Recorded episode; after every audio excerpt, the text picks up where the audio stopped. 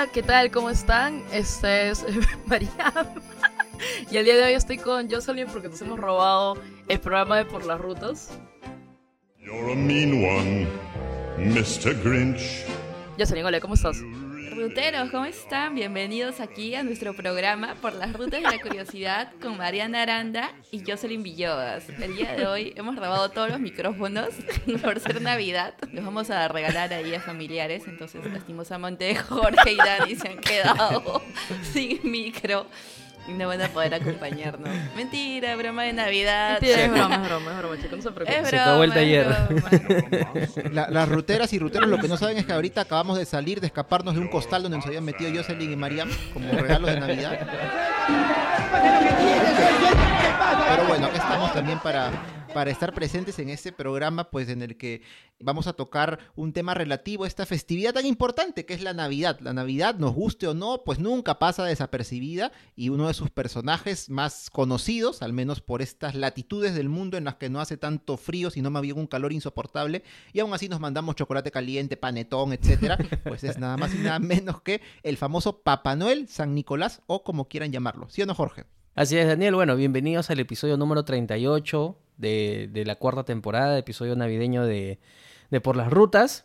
Estamos el equipo completo, así que yo creo que hoy día va a ser un bonito episodio. Yeah. Eh, este, eh, eh, Viva Piero. Al, al final del episodio vamos a hacer el, el intercambio de regalos, así que no, no se lo pierdan. No, no, tú vas a recibir carbón, carbón recibes tú. Carbón, carbón.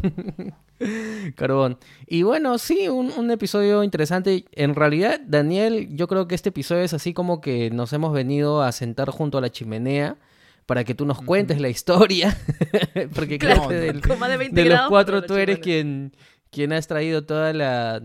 Todo El espíritu este, navideño. La, la parafernalia. Es que ustedes no lo ven a, Daniel, el- pero él está vestido así con sus orejas de, Sí. de elfo, está vestido Sí, así sí, con sí. luces. Sí, todo. sí, sí. sí. Solo me faltan lo- los cachos, ojalá nunca los pongo. los. Ok. Ya.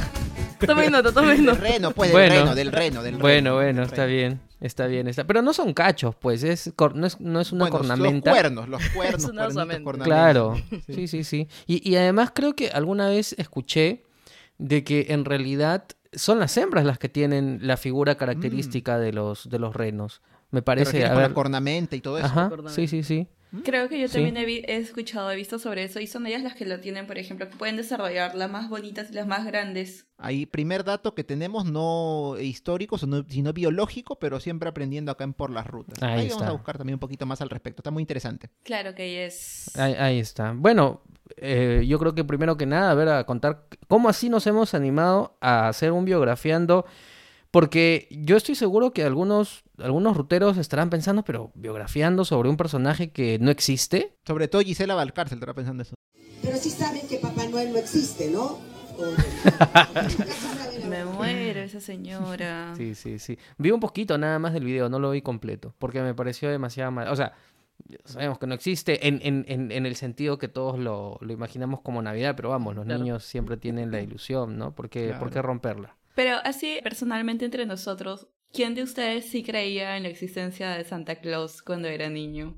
Yo creo que nadie cree, simplemente somos condescendientes con nuestros viejos, creo. Yo creo que de repente acá nosotros no creemos, es como que es muy obvio y evidente Sí. porque tus papás mismos te llevan a comprar tu regalo. No es como o, que o- lo o es tu tío, o es tu tío que está que vestido. sí. Es tu tío que está vestido, ¿no? Y aparte de que acá, pues, obviamente todo lo referente a la figura de Papá Noel, como lo llamamos acá, pues es tan distinto, ¿no? Por ejemplo, como vemos en las películas, bajas por la chimenea. Bueno, al menos en la costa, ¿qué casa tiene chimenea? Acá no hay chimenea, sí, pues, claro. obviamente, ¿no? Sí. Claro, claro. Aterriza en la que piscina. llega y también por ejemplo que llega a la medianoche un poco después a diferencia de lo que se hace por ejemplo no sé en Estados Unidos donde la gente el día 24 se va a dormir temprano y al día 25 temprano se levanta para abrir los regalos que dejó Claro. supuestamente Papá Noel. En cambio acá, pues no, nosotros nos quedamos de largo hasta las 12 y a veces hasta nos amanecemos. ¿En qué momento viene Papá Noel Ah, entonces? claro, y a, sea, y a las 12 abres los regalos.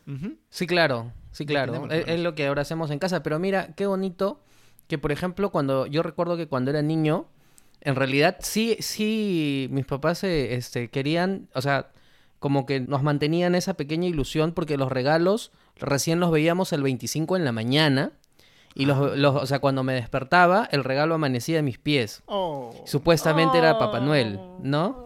Bueno, ¿cómo en tus pies? Estabas echado en la cama y aparecían en tus pies. Sí, claro. Pronto Le regalaban medias. Era un niño que dormía, pues. Y, al, y al pie, al pie de la cama ya estaba el regalo. Y lo curioso era de que yo me acuerdo que íbamos, por ejemplo, con mi mamá, al- recuerdo concretamente una vez que fuimos al Mercado Central, me parece.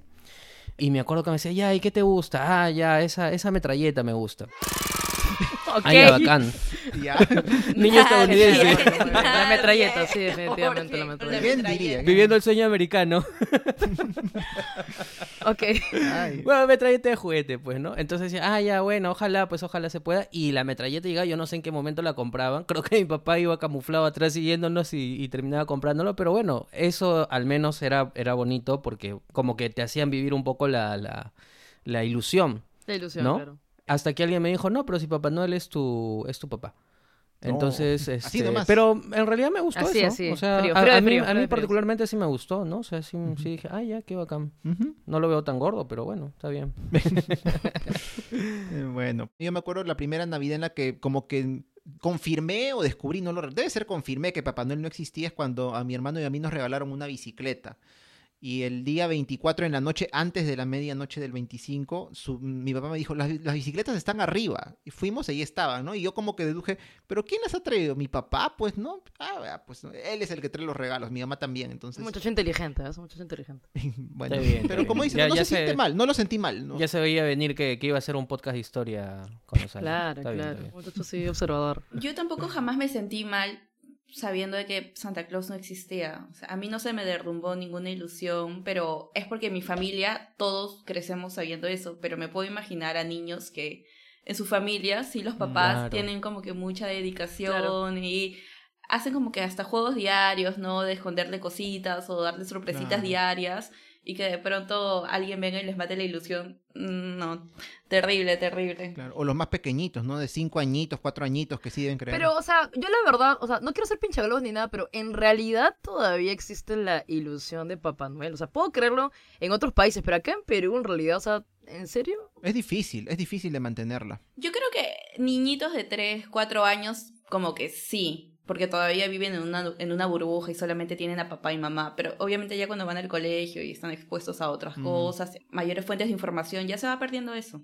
Los mismos primos, amiguitos le dicen, Sí, porque, o sea, por ejemplo, no sé, mi mamá es profesora de inicial, 3, 4, 5 años justo, y, y no veo mucho que hablen de Papá Noel, o sea, eh, la- las madres o los padres son los que eligen los obsequios, los entregan también en la clausura, hacen un compartir. Veo incluso que cuando, claro, como es un colegio religioso, veo que sí utilizan más la, la figura del niño Jesús, por ejemplo, ¿no? Creo que también existe eso, claro, o sea, depende mucho también de lo sociocultural, ¿no? Este, religioso también. Entonces, yo veo más que sí, sí, sí tienen el tema del árbol, sí tienen el tema, pero más el tema del nacimiento, del adviento, por ejemplo. Entonces, lo llevan por ese lado, imagino que porque es este Claro, un colegio, Un ¿no? colegio. Eh, confesional, Ujú, podemos claro. decir en este caso.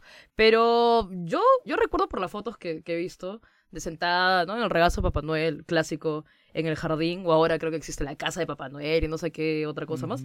Pero siempre ha sido como que un poco extraño, ¿no? Como ustedes lo dijeron al, al comenzar, el tomar chocolate caliente cuando estás pucha, Claro. sudando, es como que es un poco Sí. extraño, ¿no? O sea, a mí particularmente me hubiera gustado más como que nos apropiemos de, de esa tradición de, de diferente manera, ¿no? O sea, no sé, pues, ¿no? Actualmente si alguien todavía tiene sus nacimientos, por ejemplo, si hablamos de Navidad, básicamente, ahora hay hasta temáticos, ¿no? Que hay gente que se rasga las vestiduras y todo, pero Mm. eso es como Sí. una manera de, de apropiarse, ¿no? O sea, hay gente que, oye, mira, le gusta, pues no he visto de Star Wars, he visto de, de diferentes, este, bueno, temáticos, como les digo, ¿no? O sea, propio nacimiento andino, ¿no? ah, Este, exacto, por eso digo, o sea, a mí por ese lado sí, yo sé si soy este, hincha de- del niño Manuelito, ¿eh? por ese lado, o sea, Vamos a hablar de él un poquito también, vamos a hablar un poquito. Está sí, bien, bueno, bien. entonces esto viendo justo a la pregunta que habíamos hecho, ¿no? Yendo al- a esto de que cómo podemos hablar de un personaje que como lo imaginamos de, de repente como persona de carne y hueso en la actualidad, pues no existe. Y es porque, como quizá muchos y muchas han escuchado, pues Papá Noel, Santa Claus, como lo querramos llamar, tiene un origen que se supone, se supone es real, en un santo de la Iglesia Católica que fue San Nicolás. Nicolás de. Bari, Nicolás de Mira, como querramos llamarlo, pero que se supone existió hace mucho, mucho tiempo. Y claro, partiendo de él, partiendo de su vida, es que podemos empezar a hablar de Papá Noel, porque claro, no nos vamos a centrar únicamente ahora en la biografía de San Nicolás, Que vivió hace muchísimos años, antes de la Edad Media, sino cómo a partir de él es que empieza a crearse y a modificarse toda este, esta creencia y estas costumbres hasta derivar pues en el Papá Noel que conocemos tal cual al día de hoy. Así que nos subimos al trineo de la curiosidad, trineo con motor tirado por renos, por lo que fuere, pero nos subimos a él para conversar de San Nicolás en el siguiente bloque.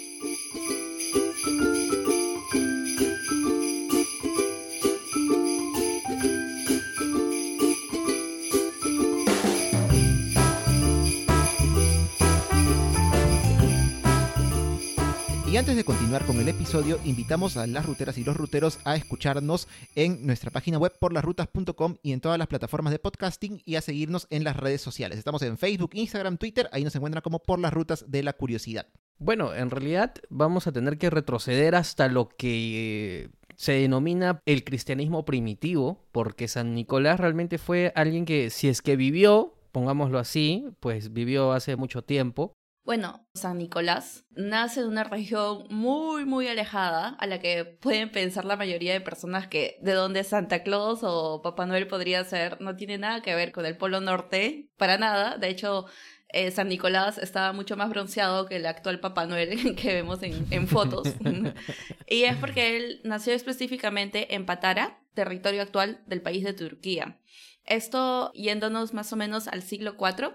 Y como estaba diciendo Jorge, eh, aquí nos remontamos a lo que vendría a ser el cristianismo primitivo. Bueno, para dar los datos exactos, exactos de la biografía de Nicolás de Bari es una misión un poco complicada porque no hay forma de confirmar ciertos testimonios o textos que hablan acerca de su vida, pero podemos decir que se sabe que él venía de una familia que tenía dinero. Y es aquí más adelante cómo vamos a poder explicar las formas en las que él era tan generoso, dando obsequios o dando dinero en las historias que se va a contar acerca de ciertos pasajes de su vida. Acerca de cómo él ya se va a volver este parte de la iglesia, cómo él va a dedicar su vida a Dios. Creo que es por un, creo que por un tío, creo que es por un tío, porque el tío creo que es este, su obispo. Sí, y creo que cuando va y trata de conocer al tío, el tío ya había fallecido. Y es más, hay una leyenda que creo en la que supuestamente cuando el tío fallece están buscando un nuevo obispo y justo como salió de una película llega él, abre la puerta y ahí todo el mundo dice, él va a ser nuestro siguiente obispo y él se convierte en obispo en ese momento. Sí, a- así que bueno, eh, una forma bastante llamativa de convertirse en obispo, la verdad es que, no sé, Es parte de la leyenda. Pues, es parte de la leyenda, ¿no? Es parte de la leyenda. Es como que uno de nosotros sale, no sé, y, y está caminando por el centro de Lima y, y en Palacio de Gobierno dicen, bueno, la próxima persona que cruce el palacio va a ser el presidente de la República, algo así más o menos. y algo así fue. Y en realidad dentro de, de, bueno, la historia que creo que vamos a ir contando este, de, pues, de Nicolás, hay que mencionar de que ciertamente no hay fuentes contemporáneas de él, cronistas de repente de la época que han podido retratarlo, pero sí tenemos algunas fuentes que ya son un poco antiguas, ¿no? La más antigua es la que fue escrita hacia el siglo IX, que en realidad fue casi 600 años después de su, de su muerte por un religioso llamado Miguel el Archimandrita. Ajá. está. ¿Qué tal, no? Sí, bueno, es una, esa es la fuente antigua más conocida, digamos, que puede haber, porque, y además la más antigua que se refiere única y exclusivamente a la vida de San Nicolás, porque se llamó, ¿cómo, cómo se llamó la obra? Vida de San Nicolás. Qué original el título, ¿no? De Miguel Archimandrita. Pero en realidad la mención a este santo se da incluso desde tiempos anteriores, o sea, solamente la mención. Por ejemplo, hay un relato que ese sí sería, digamos, la mención solamente más antigua que se hace de San Nicolás, que viene del año 400, o sea, más o menos 50 años después de que él murió, en la cual se cuenta eh, cómo es que él salva la vida de tres soldados, que es también parte de unas leyendas que vamos a comentar un poquito, eh, que él supuestamente realizó en vida. Y también hay otra fuente más o menos cercana, que es un poquito más pragmática, que son un- es un elogio escrito por San Proclo. ¿Quién fue San Proclo? Fue el patriarca de Constantinopla, o sea, el mandamás, el ya no ya, de la iglesia eh, de, de Constantinopla, pues, ¿no? Y él en el año 440, o sea, más o menos 100 años después de que murió San Nicolás, hace un elogio acerca de él y lo menciona y todo, ¿no? Entonces estas son las principales fuentes que se tienen acerca de él. Una vez más, miren qué alejados podemos estar, ¿no? 50, 100 o 600 años después de que él murió. Fuentes contemporáneas lamentablemente no hay o simplemente no las hemos encontrado hasta ahora. Eh, pero claro, digamos que de la manera tradicional se dice, ¿no? Que él nació en el año 270 después de Cristo, el día 15 de marzo. Pero para ser más precisos, si es que él realmente vivió en este mundo, pues él ha nacido simplemente durante la segunda mitad del siglo III, ¿no? Entre el año 250 y el año 300, justo en este lugar, ¿no? Que es este, la ciudad de Patara que mencionó Jos, que está en la actual Turquía, pero que en aquel entonces tengamos en cuenta toda esta zona que era conocida como Asia Menor, las costas de Turquía y alrededores, tenían una fuerte influencia griega, pero también una fuerte influencia cristiana. Esta religión está empezando a expandirse y en realidad, si bien ahora Turquía, decimos, ahí la mayoría son musulmanes y todo, en esta época habían muchos cristianos en esta época y bueno, es parte de también por eso de que la familia de Nicolás o San Nicolás que fue posteriormente y él pues profesaban esta religión. Ahí está. Bueno, yo creo que a partir de aquí, en realidad, como ya ustedes han visto, no es que tengamos muchos datos de su vida. Así que yo creo que nos tocaría un poco hablar sobre la- las cuestiones por las que pasó a ser conocido, ¿no? Porque así como, por ejemplo, nosotros los santos que tenemos aquí en, en el Perú, no sé, Santa Rosa de Lima, San Martín de Porres, cuando nos hablan pues de sus milagros, más o menos los tenemos mapeados, ¿no? San Martín de Porres, pues que hizo comer de un solo plato a, a perro pericote y gato, ¿no? En rima, en rima. Eh, claro, este Santa Rosa de Lima también con sus milagros, con eh, que no recuerdo ahorita. Pero bueno, yo creo que un poco para pasar a ver realmente por qué o digamos cuáles fueron las acciones por las que eh, San Nicolás termina siendo conocido, ¿no? Porque hay algunos milagros que terminan siendo los que le dan un poco la identidad como santo y que al fin y al cabo van a pasar un poco a la historia, ¿no? Así que bueno, ahí dentro de esas acciones justamente está el tema relacionado al- al tema de los regalos, que es una historia un poco, un poco extraña, eh, un poco curiosa, pero que al menos dentro de, del pensamiento de las personas que digamos que seguían a San Nicolás ya cientos años después les, les pareció este, que era una historia realmente válida, ¿no? Que era justamente de que había visto que había una familia, o sea, era un señor, un padre, un padre de familia que tenía sus hijas y que no tenía el dinero para poder darles el dote para que puedan casarse. Entonces, ¿qué es lo que pasa? Que la historia cuenta de que si es que no tenían el dinero de la dote, muy probablemente ellas iban a tener que dedicarse a un oficio que realmente no querían, que era la prostitución. Entonces, San Nicolás, al ver esta situación, sacó dinero, no sabemos muy bien de dónde, pero bueno, sacó dinero. Tenía familia acomodada, pues. Ujú. De su fortuna personal, ¿no? De su fortuna personal. se me- Sí, sí, su- de su fortuna personal.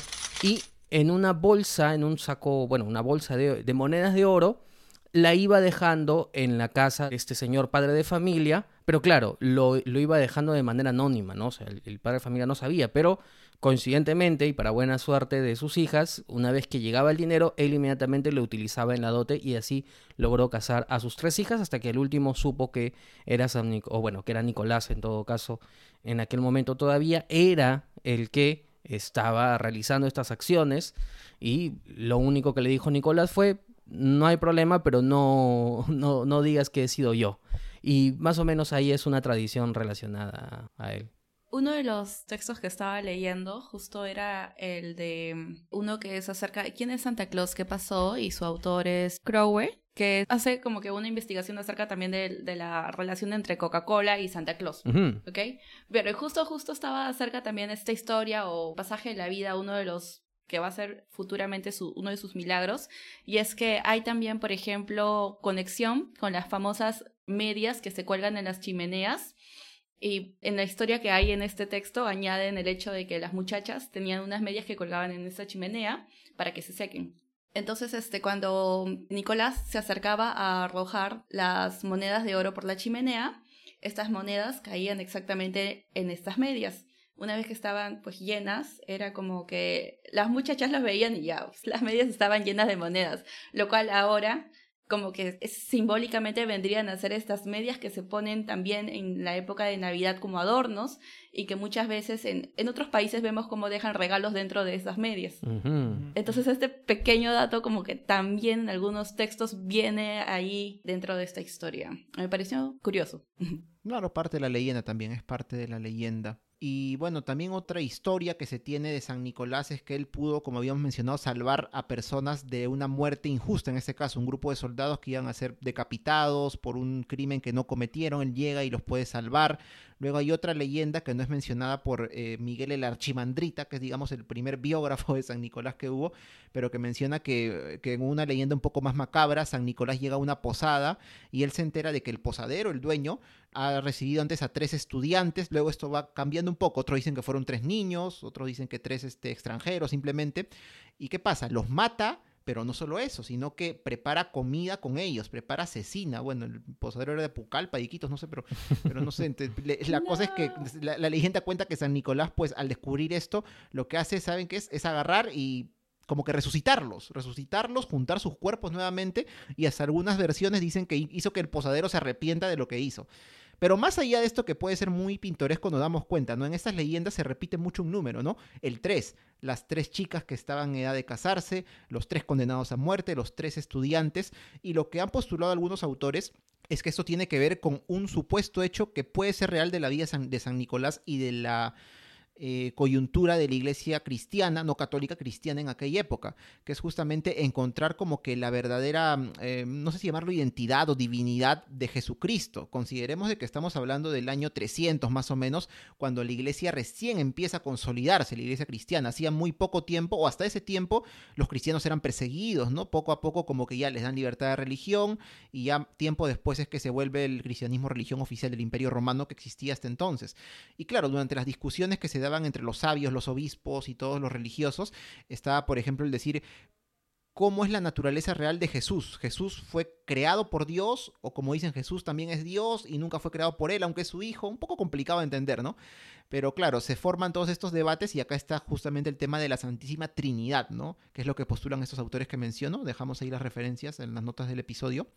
Y bueno, tiene que ver con el número 3, ¿no? Santísima Trinidad, Dios Padre e Hijo, pero también con estas situaciones o leyendas que se le atribuyen a San Nicolás que tiene que ver justo con tres personas. Se repite mucho este número 3, como vemos, dentro de este contexto en el que la iglesia cristiana como que poco a poco va tomando su identidad y formándose dentro de lo que ya conocemos también al día de hoy, ¿no? Poco a poco en esta época. Sin embargo, hay también un episodio de la vida de San Nicolás que, bueno, como toda su vida no podemos decir que ocurrió, pero que resulta bastante pintoresco y que tiene que ver con esta coyuntura que he mencionado acerca de los inicios de la iglesia cristiana.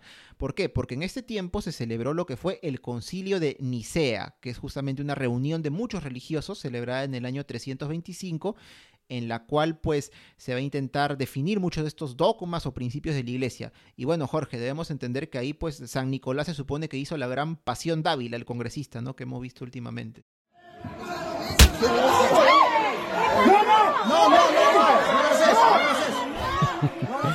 Sí, bueno, ahí en realidad, siendo que estamos en plena época del, cristianismo primitivo, hay muchas cosas que pasaron eh, en aquellas épocas, ¿no? Porque en realidad hay que comprender de que el cristianismo es un cristianismo que no es un cristianismo unitario, sino que es un cristianismo que eh, tiene muchas vertientes y tiene muchas variantes que cada una de ellas propugna ideas propias o que se han ido desarrollando, el cristianismo gnóstico o el arrianismo, como por ejemplo con este representante arrio. Y, justamente estos concilios un poco que lo que ayudaban a tener en cuenta era por dónde iba a ir la línea dogmática del cristianismo y poder llegar a ciertos consensos, claro, con los, lo- lo- los grupos que, que así lo, lo pensaban, ¿no? Hay, hay algunos que simplemente no participaron en los concilios. Y en esta reunión, en realidad, no se sabe bien si es que Nicolás asistió en primer término al concilio de Nicea. Más o menos de lo que de las fuentes que se ha recogido, eh, estaba leyendo que hay algunas listas de asistentes que son unas listas cortas y otras que son unas listas largas. Dentro de las listas cortas, que son solamente 200 participantes, eh, Nicolás no está, ¿no? O sea, Nicolás no está. Pero en la lista larga, en donde hay 300 participantes, a Nicolás sí está. Entonces hay un par de ideas que se propugnan respecto a por qué. Algunos dicen que en realidad no participó y que, simplemente este, lo agregaron después como que para una suerte de homenaje, qué sé yo. O de repente es que sí participó, pero bueno, al final fue retirado de, de, esa lista justamente o probablemente porque tuvo un episodio en el que se agarró, O sea, no se sabe bien este, qué es lo que pasó ahí porque creo que primero dicen que fue una cachetada y luego conforme van pasando los siglos le van poniendo un poco más de picante a la, a la historia y dicen que en realidad fue una pelea, que en realidad fueron puñetes, qué sé yo. ¿Qué le habrá preguntado, pues? no? Sí, sí, bueno, ¿Y cómo habrá reaccionado San Nicolás también? sí, claro. Pero igual en realidad esto es anecdótico. Pero no tenemos absolutamente ninguna clase de registro histórico que nos pueda decir de que realmente esto ocurrió. O sea, si- ni siquiera sabemos si estuvo o no. Lo que sí podemos mencionar es que ahí en las referencias también estamos dejando un link para un cómic, un cómic muy cortito, ¿ah? muy cortito, pero que resume ahí gráficamente cómo supuestamente pudo haber sido todo este episodio, ¿no? De la bronca de la pelea de, de San Nicolás contra Arrio, ahí durante el concilio de Nicea. Ahí bien curioso, ahí le dejamos si gustan que los puedan, le puedan dar una chequeada. Ahí está. Así que bueno, yo creo que más o menos va por ahí. Esos son algunos aspectos trascendentales de la vida. Hay, algunas cositas más. Pero yo creo que está bien, al menos hasta, hasta el análisis biográfico en sí mismo, porque luego viene todo lo demás que está derivado de él. Lo cierto es de que más o menos él fallece sobre el año 340 después de Cristo. Y, y bueno, eh, él, él fallece en Mira, que es una ciudad de Asia Menor que está al oeste de la actual Turquía. Claro, la ciudad donde él fue obispo en su momento. Bueno, en realidad, Dani nos compartió una, una lectura que me pareció bastante interesante. Hace un ratito tú hablaste de, de nuestros santos peruanos y siempre el tema de las geografías, de las vías de santos y el mismo fenómeno de la santidad, uno tiene que analizarlo muy vinculado a la, identidad, ¿no? Entonces, uno puede rastrear al personaje, pero todos los aditivos y las leyendas van con el tiempo, ¿no? O sea, no nos olvidemos también, pues, cuando uno, uno habla de, de la leyenda dorada y todas estas geografías que finalmente se han ido como que escribiendo, ¿no? Este, a, a lo largo de... Entonces, no hay un registro muy claro de cuándo comienza el culto a San Nicolás, que sí es un santo reconocido, o sea, uno no sí lo puede encontrar eh, reconocido como santo, definitivamente, pero más o menos, lo más probable es que sea entre los siglos 5 o 6 que va a comenzar su culto.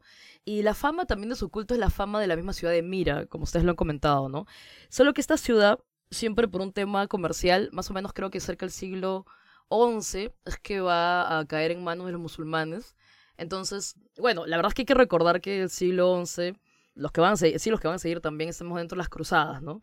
Y cuando hablamos de las cruzadas, el tema de la Tierra Santa, el tema de lo que más adelante va a ser el Camino de Santiago, es el mismo tema de los santos, es que eh, diferentes ciudades van a querer tener los restos, ¿no? O sea, los restos de los santos.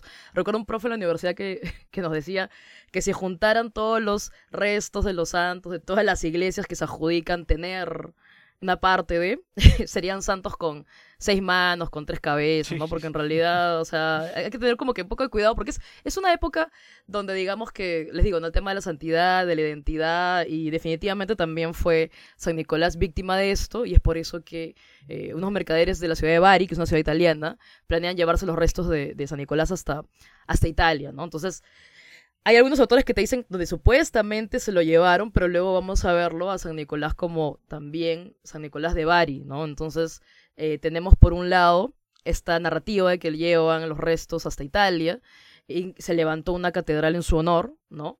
Claro que luego, luego también com comentábamos con Dani que creo que recién este año, ¿no? Por acá tengo, eh, por acá tengo el dato, recién en, el, en octubre del 2022 es Mira. que encontraron la tumba de, de San Nicolás, ¿no? O sea, o sea, la encontraron en una iglesia en Antalya, creo que es, el suroeste de Turquía. Y bueno, fue la, tumba, la tumba sí, una, otra cosa son los restos, pero la tumba sí permaneció oculta por casi dos mil años, ¿no? Entonces, bueno, hay que tener en cuenta también que la tumba se quedó en lo que sería Turquía y más bien parte de los restos está en lo que sería esta ciudad italiana de, de Bari. Entonces, es, ahí viene súper, o sea, ahí viene lo súper interesante, eh, antes incluso del sincretismo y la transformación del, de San Nicolás que tenemos actualmente, es que ya en la Edad Media ya sufre una, podemos decir, primera, no sé si transformación, pero lo que pasa es que él es un santo de una tradición oriental que va a pasar una tradición occidental, ¿no? Por eso le decía, de Turquía, cuando va a ser este, trasladado a lo que es eh, la ciudad de Bari en Italia, ahí vemos cómo su fama de Oriente también va a pasar a Occidente, y estamos hablando pues del siglo XI, básicamente ahí, ahí lo vemos como Nicolás de Bari, ¿no? San Nicolás de Bari. Otra cosa también, que, creo que eso sí hay de cierta manera un registro, es eh, su muerte, ¿no? O sea, al menos creo que algunos autores tienen cierta coincidencia en mencionar que es en diciembre, otros incluso eh, osan, ¿no? Alegan decir que es 6 de diciembre, entonces hay que Mm, que es tenerlo la esto fiesta, ¿no? Exacto hay, que exacto, hay que tenerlo esto en cuenta más adelante porque sería un episodio más de todas estas fiestas que se dan a fin de año, ¿no? Que ya, bueno, en un rato lo vamos, lo vamos a ver. Y lo más interesante también que decían ustedes, y ahí termino mi comentario, es no solo cómo se transforma, pues, de una tradición oriental a una tradición occidental, sino también que como es una época... O sea, él, él es muy temprano, él es del siglo III, siglo IV.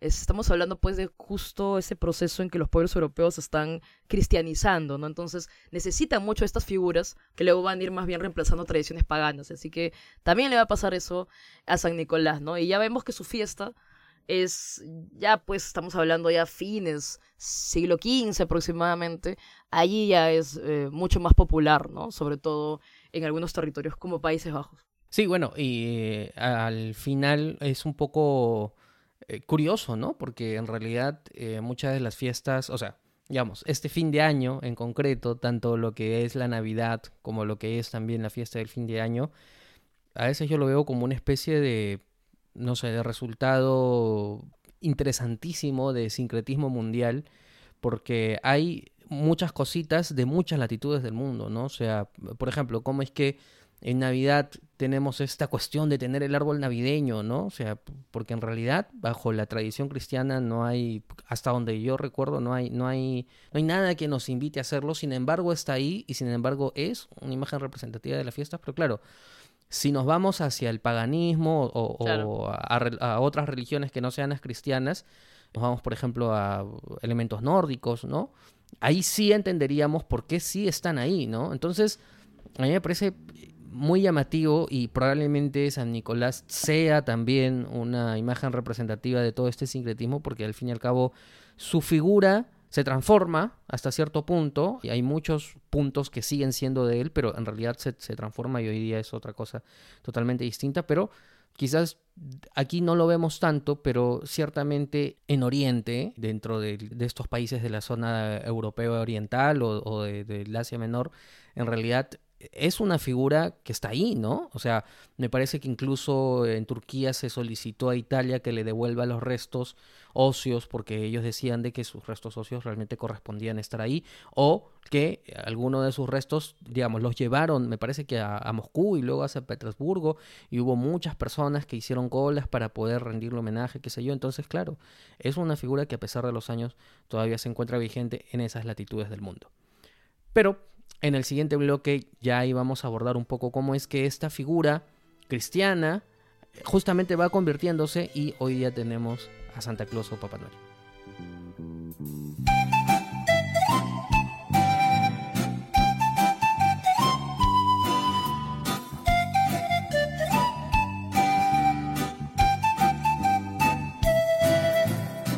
Como hemos escuchado en el bloque anterior, resulta bastante curioso ver cómo muchos elementos de este cristianismo primitivo se dan sobre todo donde en Oriente, una zona en la que actualmente eh, eh, muchas veces relacionamos con lo que es la religión musulmana, nos referimos sobre todo a la zona de Asia que está más pegada a Europa, pero que está al oriente justo de Europa.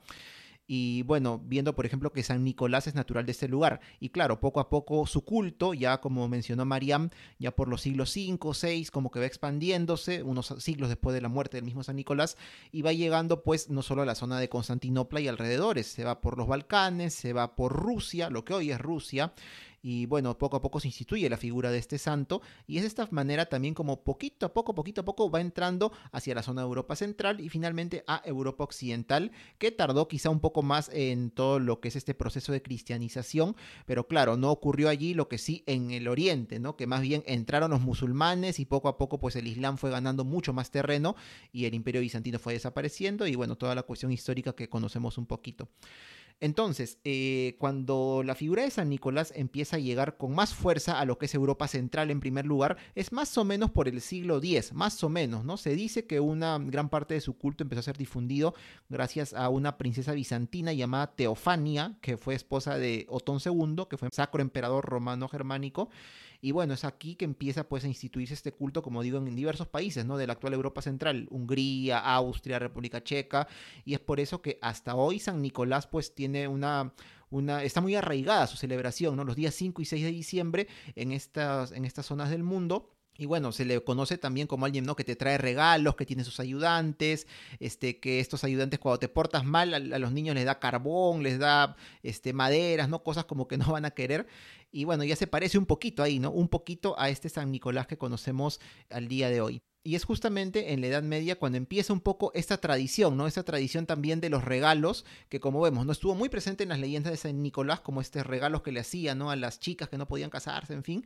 Pero también, bueno, aquí en este tiempo es que empieza a popularizarse poquito a poco este acto, ¿no? Que es muy conocido hasta la actualidad en diciembre, de dar regalos. Y poco a poco la figura de San Nicolás, como vemos, se va transformando en qué? En el Santa Claus, así que vamos conociendo en la actualidad. Pero bueno, de esta manera es que también el culto a San Nicolás se va expandiendo ya por la zona occidental de Europa y uno de los tantos países a donde llega, aparte de Alemania y otros tantos, es nada más y nada menos que Holanda, o como ahora le están llamando formalmente, como debe ser los Países Bajos. Países, Países Bajos. Bajos. así es, así es. Ahí está, como lo es en el Mundial, Países Bajos formalmente. Entonces, claro, a partir del siglo XIII, XIV, XV, como dice Mariam, pues, o como nos contó, es que la figura de San Nicolás también llega a calar mucho en esta zona del mundo y con su propio nombre, ¿no? Y el nombre en holandés, que es Sinterklaas. Más, más o menos sí se debe pronunciar, perdón, no sé hablar holandés.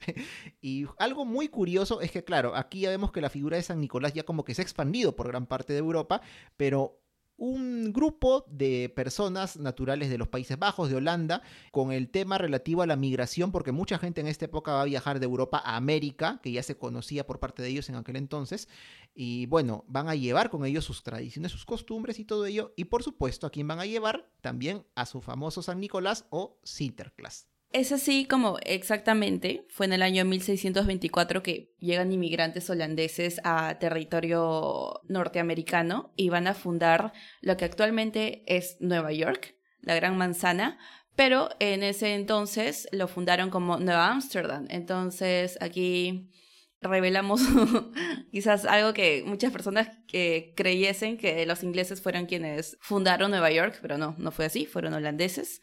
Y es aquí también cuando se va a dar la transformación básicamente de la palabra Sinterklaas hacia una pronunciación más angloparlante, no más angloparlante, totalmente angloparlante, la cual es conocida como Santa Claus.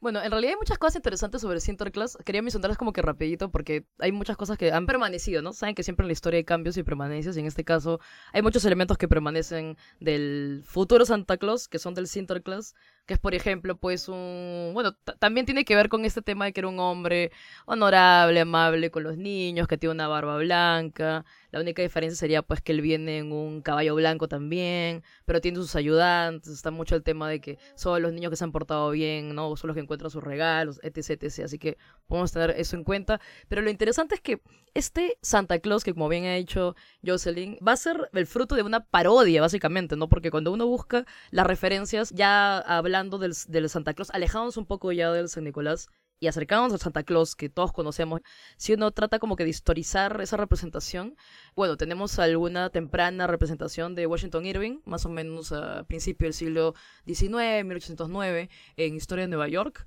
donde él escribe esta parodia de Sinterklaas, y de ahí viene pues el tema también de Santa Claus, o sea, burlándose de este santo holandés. Y estos primeros Santa Claus que van a aparecer son una mezcla de colono holandés, porque saben pues cómo son los norteamericanos burlándose de, de, de la migración. Y es una mezcla entre colono holandés con un poco de elfo. Entonces van a hacer toda una serie de cambios, hasta como le digo, el actual anciano bonachón que conocemos, pero ya no va a tener ningún elemento religioso, ¿no? Así que ya, chao, toda la, la relación que tenía eh, con San Nicolás, ¿no? Luego también tenemos para 1823 que Clement Moore va a publicar un poema donde ya termina, vamos a decir, el mito actual que tenemos de Santa Claus. Luego, ya en la segunda mitad del siglo XIX, más o menos para 1863, ya aparece esta figura del gordito barbudo bonachón, ya creo que es un dibujante sueco, Thomas Nast, que se comienza a dibujarlo en tiras cómicas, ahí también aparece ya incluso a color, ¿no? Con la vestimenta roja. Entonces le encantó a, la gente pues que realizaba, ¿cómo podemos decir? Este, productos editoriales infantiles. Le gustó bastante este personaje con todo, con todo el mito alrededor de los, los juguetes y los regalos, perdón, los regalos, todo ello. Entonces va a comenzar a aparecer en diferentes revistas infantiles, ¿no? Entonces yo justo estaba chequeando porque encontré por una referencia de una llamada, eh, una revista llamada Puke Magazine, ¿no? Se escribe P-U-C-K, ya que fue un semanario publicado más o menos entre 1876 y 1918, que era básicamente caricaturas, viñetas. Es en realidad importante porque es la primera revista de humor y sátira política que tuvo éxito en Estados Unidos. En un principio fue publicada originalmente en alemán, pero si quieren googlear PUC, o sea, PUC, ponen PUC Magazine eh, Santa Claus y le va a salir allí ya estas imágenes del Santa Claus gordito con su bolsa de regalos y estamos hablando de 1901 o incluso la última década este, del siglo XIX. Entonces podemos decir que normalmente se creía pues que, Coca-Cola es este, bueno, podemos decir que Coca-Cola es la que remodela la figura de Santa Claus, ¿no? Pero en realidad ya vemos esta figura con color y todo en esta revista Puke de, de fines del siglo XIX y principios del siglo XX, ¿no? Donde ya es el, el gordito, pues este barbudo, bonachón, con los regalos. En fin, en fin, e- es bastante gracioso porque al fin y al cabo es una revista satírica, ¿no? Pero ya vemos que va a aparecer y es un personaje que le encanta a la gente, lo vamos a ver con muchachas, en fin, molestando a los niños. Es muy gracioso, pero ya es este gordito, este bonachón. Ah, Ahí si quieren googleenlo, Puke, P-U-C-K, Magazine, Santa Claus, y ya pueden ver estas primeras eh, representaciones de Santa Claus ya así como, como se suele conocer eh, actualmente, solo que todavía dentro de una narrativa de sátira y picardía, ¿no? Quizás no tan, no tan edulcorado como está Como luego de, bañarse, luego de bañarse en Coca-Cola, exacto. Sí, sí, porque bueno, tú lo dijiste, yo inmediatamente me puse a buscar y encontré efectivamente una portada de el 4 de diciembre de 1901, revista Puke, Christmas 1901, y efectivamente es Papá Noel. Es Papá Noel, como, tal y como lo, lo- la imagen que tenemos ahorita es tal cual, está rojo y blanco. Pero su expresión no es la del Papá Claro. Noel que nosotros entenderíamos, ¿no? En realidad está con Está como unos que dice, niños, "Mm, mm". está Ah, exacto, exacto, renegando. ay. Está renegando Sí, con sí, los sí. niños, los niños más bien en vez de querer abrazarlo se alejan Están de él, están agarrando sus cosas, están que se escapan. Sí, sí, y sí. costaba 25 centavos la revista, acá dice. Está barato. Así que bueno, está interesante, está interesante. Sí, muy curioso porque, claro, si uno ve las representaciones más antiguas, que son las que mencionó Mariam, de Thomas Nast, por ejemplo, va a encontrar justo al Papá Noel vestido quizá de rojo, con la barba blanca, este, mm, como que con una actitud alegre, no, no quizá bonachona, pero sí alegre, pero claro, uno lo ve y más parece un elfo, un duende, porque Exacto, es de tamaño todavía. pequeño, más gordito, este, la nariz más chata, entonces, claro, ya poco a poco es que estos otros dibujantes eh, y autores van como que haciéndolo mm, como que con rasgos más humanos en sí, ¿no? Le aumentan el tamaño, la estatura me refiero, eh, las facciones también son un poco menos llamativas y bueno, todavía estamos ahí con el tema del carácter, ¿no? Que como habíamos dicho, pues poco a poco, cuando ya llegamos ya al año 1920, 1930, es que esta famosa bebida, que es la Coca-Cola, pues se encarga como que de, mm, de estandarizar o remasterizar la figura de Papá Noel. Para eso es que contaron con el apoyo, con el trabajo, bueno, mejor dicho, de un dibujante que fue Haddon Sundblom, quien pues en este tiempo se crea el famoso Papá Noel de Coca-Cola, que si uno lo busca actualmente pues dirá, ah, es el Papá Noel que todos conocemos tal cual, ese sí, no tal cual. Pero claro, es como que a partir de ahí que empieza a hacerse también famosa la figura de Papá Noel y entiendo que bueno, quizá más que por la misma gaseosa que está en prácticamente todo el mundo, también pues a través de lo que empieza a difundirse desde esa época, ¿no? El cine, la televisión, porque justo había encontrado un artículo del comercio en este caso tratando de averiguar cuándo es que Papá Noel como que se hace conocido en el Perú específicamente, ¿no? Cuando googleé eso me sale entre las referencias, por ejemplo, cuándo viene Noel Shahris al Perú, no sé qué Noel tiene que ver. Pero claro, dice que claro, Febrero, Papá Noel se empieza, se- ahí está, ahí está. se empieza a ser conocido Papá Noel recién a mediados, dice ahí del siglo XIX, no sé si será así o de repente del siglo XX, pero claro, entiendo que ya en esta fecha, mediados del siglo XX, pues es que realmente, ¿no? Ya empieza a hacerse como que un espacio grande Papá Noel en el imaginario popular. Aparte recuerda que estamos habl- hablando de Papá Noel, ¿no? Que viene pues este, creo que hay Father Christmas, luego viene Ujú. Noel, que es el mismo término francés, o sea, ni, ni siquiera hemos estado hablando, o sea, hace un rato hemos estado hablando de Santa Claus, que de cierta manera es el Sinterklaas y tiene que ver con San Nicolás, Ajá. ¿ya? Pero ya Papá Noel ya es incluso otra de, de las tantas figuras asociadas a, a un personaje que finalmente va a trascender justo porque... ¿Se acuerdan cuando ya hablábamos esa vez del, del diablo? No quiero comparar, pero es como que, o sea, Tan de rojo, tan de rojo. No, es como que ah, se le han ido sumando diferentes características que ya no es el santo, ya no es Claro. el elfo, ya, ya no es, no, o sea, creo que lo encontré en una de las fuentes también que tú eh, compartiste, o no sé, revisé que también hay tanta información en la web que ya, en fin, era un poquito hasta, hasta, hasta fastidioso que, que, que Levi Strauss mencionaba que era pues un fenómeno de convergencia, ¿no? Porque es un personaje que tiene múltiples características de múltiples diversos personajes a lo largo de la historia. O sea, eso es lo más complicado, ¿no? No solo es que se creó en el siglo XX, sino es que es un personaje que ha existido desde siglo III, siglo IV y sobrevive hasta ahora, entonces ya se vuelve único por todas las características que va, que va sumando a la larga, ¿no? Y quizás más bien tendríamos que preguntarnos en qué momento comienza a relacionarse con la Navidad, ¿no? Porque, o sea, directamente San Nicolás, salvo la muerte, ¿no? Su, fecha conmemorativa de, de su deceso, sí tiene que ver con diciembre, pero de ahí no hay nada más que se le asocie con él, ¿no? Entonces, si vemos a San Nicolás solo. Por eso les decía que ahí quizás entraría el tema de todas estas festividades del solsticio de invierno, ¿no? De Saturnalia y, y todo eso. O no sé, ¿qué opinas tú? O sea, yo, es un comentario. Lo que yo había encontrado que es cierto que todo el tema de la Navidad en sí tiene mucho que ver con este sincretismo, ¿no? De las Saturnalias, la fiesta del Sol Invictus y todo esto que se da en la época del Imperio Romano, pero romano, claro. Claro, uno diría, a ver, la fiesta de San Nicolás, que en el calendario que te dan ahí en el Chifa o en, o en la, en la paviferia puedes encontrar, Claro, dice por 5 o 6 de supuesto. diciembre, Ahí San dice, ahí Nicolás. dice. Claro, ahí dice, justo es en diciembre, qué coincidencia, porque la Navidad también es en diciembre, pero el 24-25. Lo que había encontrado es que, claro, cuando empieza a darse todo este tema de las reformas protestantes en Europa, como que dicen, a ver, San Nicolás, mm, pero, pero esta figura como que no calza con lo que pensamos nosotros. Entonces, si los regalos se repartían como se hacía en esa época, Edad Media, inicio de la Edad Moderna, el 5 o 6 de diciembre, por parte de San Nicolás en su día, este, pues pasemos la otra fecha, ¿no? La Navidad misma, quizá el 24 o 25. Ya, eso es algo que se hizo porque ahora los intercambios de regalos en familia o cercanos son justamente 24 o 25. Pero, ¿qué pasa? Que la gente como que se adaptó a esto, ¿no? De que sea esa fecha los, los intercambios de regalos. Pero claro, lo que también se quiso hacer era que a partir de ahí sea otra figura la que se encargue de dar los regalos, así como era Papá Noel. No, decía ni San Nicolás ni nadie. Tiene que ser como que el niño Dios, el niño Cristo, algo así es el nombre. Tiene, creo que tiene el nombre en alemán Christkind, algo así.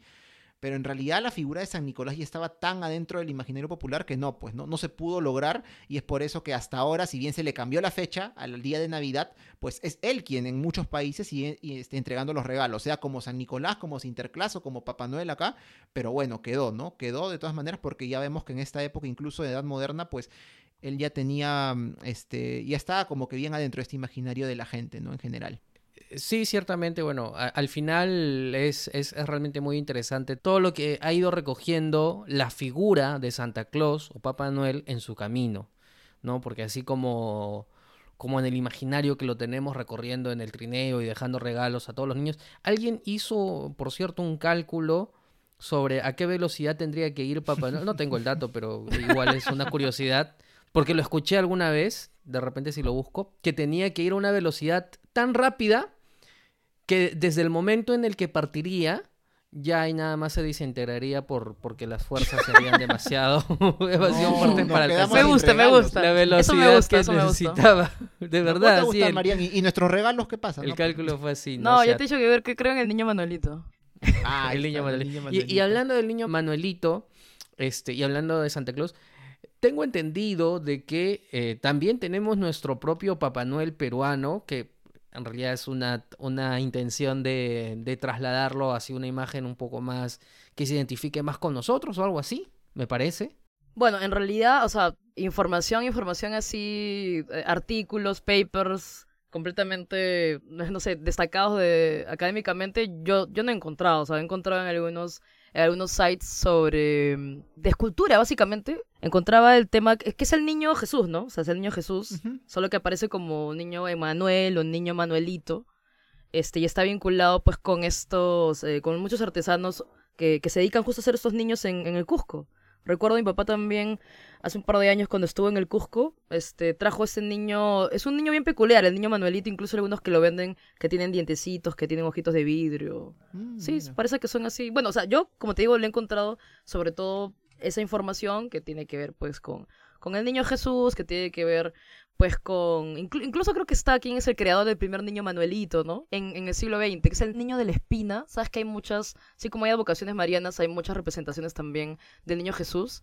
Entonces finalmente es como tratar de, de dejar de lado este personaje que más bien no estaría pues muy relacionado con, con lo andino, ¿no? Que es, que es parte de nuestra tradición. Y más bien sería como que regresa. Bueno, que tampoco es tan andino, ¿no? Este tema, bueno, es más sincrético, ¿no? Es, es Más sincrético. sincrético, Sí, sí, más sí. sincrético.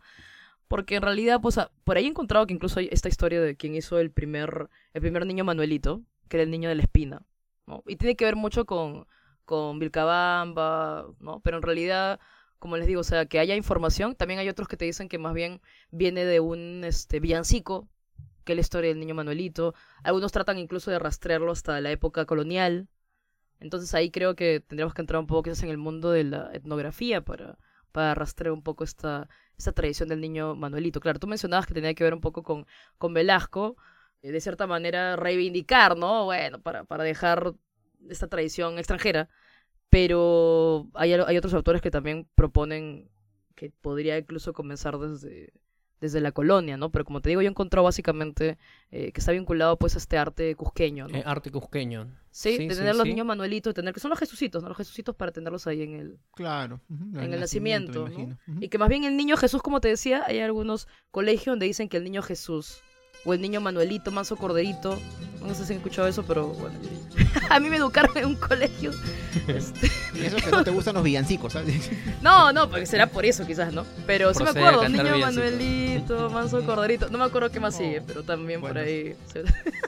Sí, bueno, justo yo había encontrado también porque, debo ser sincero, ¿no? en, mi caso al menos, si yo conozco lo que es el niño Manuelito, es porque, claro, he, leído que, claro, en la época de Velasco es que se trató de instaurar que él sea quien, como que la imagen, la figura que trae los regalos en vez de Papá Noel, que, claro, sabemos cómo fue el, gobierno de Velasco, ¿no? O sea, no, que las figuras que, ali- que nos van a alienar, que extranjeras, que no pueden estar acá, pero algo muy curioso y que nos hace ver en realidad también, creo, cómo es que toda esta figura de Papá Noel o cualquier otro personaje que sea el que traiga los regalos actualmente a los niños, supuestamente, ya se ha ido más para el lado del consumismo y eso, que es verdad, es muy criticable también, es el hecho de que ya, en aquella época como que se prohibió, no sé si expresamente o, o- o de manera sutil, que no se mencione a Papá Noel y se mencione más al niño Manuelito, por ejemplo, en el gobierno de Velasco. Eh, Había también el Taitanuel. Exacto, ahí, Ahí está, iba, ¿no? claro. Una, una, una tienda, una cadena de tiendas lo que hace es sacarle la vuelta a esto y se inventa el Taitanuel, ¿no? En vez de Papá Noel, Taitanuel, que en vez de su gorrito de Navidad tiene un chullo, tiene su poncho, igual su barba blanca, ¿no? Pero bueno, ¿no? Como dicen, no echa la ley, echa la trampa. Y salió pues este personaje que de todas maneras creo que no terminó de calar, ¿no? Porque claro, también se termina el gobierno de Velasco, entiende, y ya como que volvemos a lo que estaba antes y, y bueno, Papá Noel, Halloween y otras tradiciones ya se han terminado de asentar pues en nuestro país, ¿no? Pues sí, así que es, es un poco los datitos que podemos soltar. Curioso, curioso. Bueno, es cierto que Taitanuel no llegó a, a prosperar, pero el niño Manuelito sí ha quedado como una tradición Sí, realmente muy bonita. Sí, sí, sí. se quedado. Muy bonita, muy bonita. Y además, lo curioso es que a veces cuando uno va, va viajando por el Perú en épocas navideñas, uno se encuentra muchos nacimientos temáticos que a veces los ponen en las plazas de armas de las ciudades y que son más representativas de las propias ciudades, ¿no? Yo he visto el nacimiento negro, por ejemplo, este, que es, es, es realmente muy bonito. Yo creo que esa es una muy bonita forma de celebrar de una forma distinta un poco el, el- el nacimiento de Jesús para que para todos quienes son creyentes y, y darle un, un pequeño matiz cultural identitario que realmente es, es muy chévere. Así que bueno, ahí está. Y bueno, de esa forma, ruteras, ruteros, yo creo que ya vamos llegando al final de este episodio, episodio navideño. Desde nuestro espacio, desde por las rutas, desearle a todos ustedes una feliz Navidad. En realidad, el episodio ya salió después de la Navidad, así que bueno, espero que hayan pasado una bonita Navidad. Este, Esperamos, y, esperamos. y nada, este es, este es en realidad el último episodio del año. Ah, ya. Ya la gente estaba aplaudiendo. No, del año nada más. Yeah. Este. Sí, bueno, esperamos eh, que pasen, que hayan pasado una bonita Navidad, que el próximo año, que ya el siguiente episodio seguro lo van a escuchar para el 2023, va a ser publicado en el 2023, pues se venga con muchas cosas buenas, curiosas, interesantes para todos, que todo vaya para bien. Y nada, pues ahí continuando siempre acá por las rutas de la curiosidad. Bueno, en realidad crean en Navidad, Saturnalia, el Niño Manuelito, Santa Claus, los Reyes Magos. Creo que siempre estas fiestas, bueno, deben ser una excusa, o no deberían ser una excusa para compartir, ¿no? Para compartir en familia, para compartir con los amigos, en fin. O, o bueno, si son un poco grinch, también se, se respeta, se respeta, porque a veces también es una época del año, el fin de año siempre es un poco duro, ¿no? Para todos, es una época donde hacemos un balance y todo ello, pero, Ujú. pero nada, esperemos que a pesar de, de todo lo que, lo que se vive en el país, o sea, de todas maneras, mis deseos siempre son de, de prosperidad, ¿no? Y echa para adelante, echa para adelante. Mm, Sí, como dijeron, ya van a escuchar el episodio pasando Navidad. Así que les mandamos un fuerte abrazo navideño. Y bueno, para no ponerme sentimental, nos pueden escuchar en nuestra página web por lasrutas.com, Spotify y Apple Podcasts. Y nos encuentran también en redes sociales. Nos encuentran en Facebook e Instagram como por las rutas de la curiosidad y en Twitter como arroba por las rutas 1. Ay, espérate, acá tengo lo que Papá Noel tendría que viajar a una velocidad máxima de 32 millones de kilómetros por hora. Ahí está, ahí está, ahí está. 32 No te quedaste con la duda. 800 está. veces más rápido que el Falcon 9. Claro, No, entonces es imposible, es sale, imposible. despega e inmediatamente se pulveriza porque es imposible. Yo quisiera Bueno, ahí está. O sea, si alguna vez Papá Noel quiso hacer el recorrido, ese fue el primer y último día de trabajo, ¿no? Porque ahí nomás. Qué mal, hoy día vino Super Grinch, ¿eh? Super Grinch. Bueno, nada. Ah, también recordarle a los ruteros que estamos en Telegram. Tenemos un canal en Telegram. Ahí vamos, ahí publicamos los episodios. En realidad se nos ha pasado un poco, pero vamos a estar publicando también algunos documentos que hemos utilizado como fuentes para los episodios, para que de una manera más inmediata puedan acceder a todo ello. Y, y que también nos cuenten eh, en el grupo de Telegram que tenemos cuáles son los episodios que ustedes quieren que abordemos en el 2023. Así que sin más, nos reencontramos el próximo año con un nuevo episodio de Por las Rutas de la Curiosidad. Hasta entonces, Felices fiestas. felices fiestas. Hasta entonces. Que suenen campanitas. Chao, feliz Navidad. It's that time. Christmas time is here. Everybody knows there's not a better time of year. Hear that sleigh. Santa's on his way.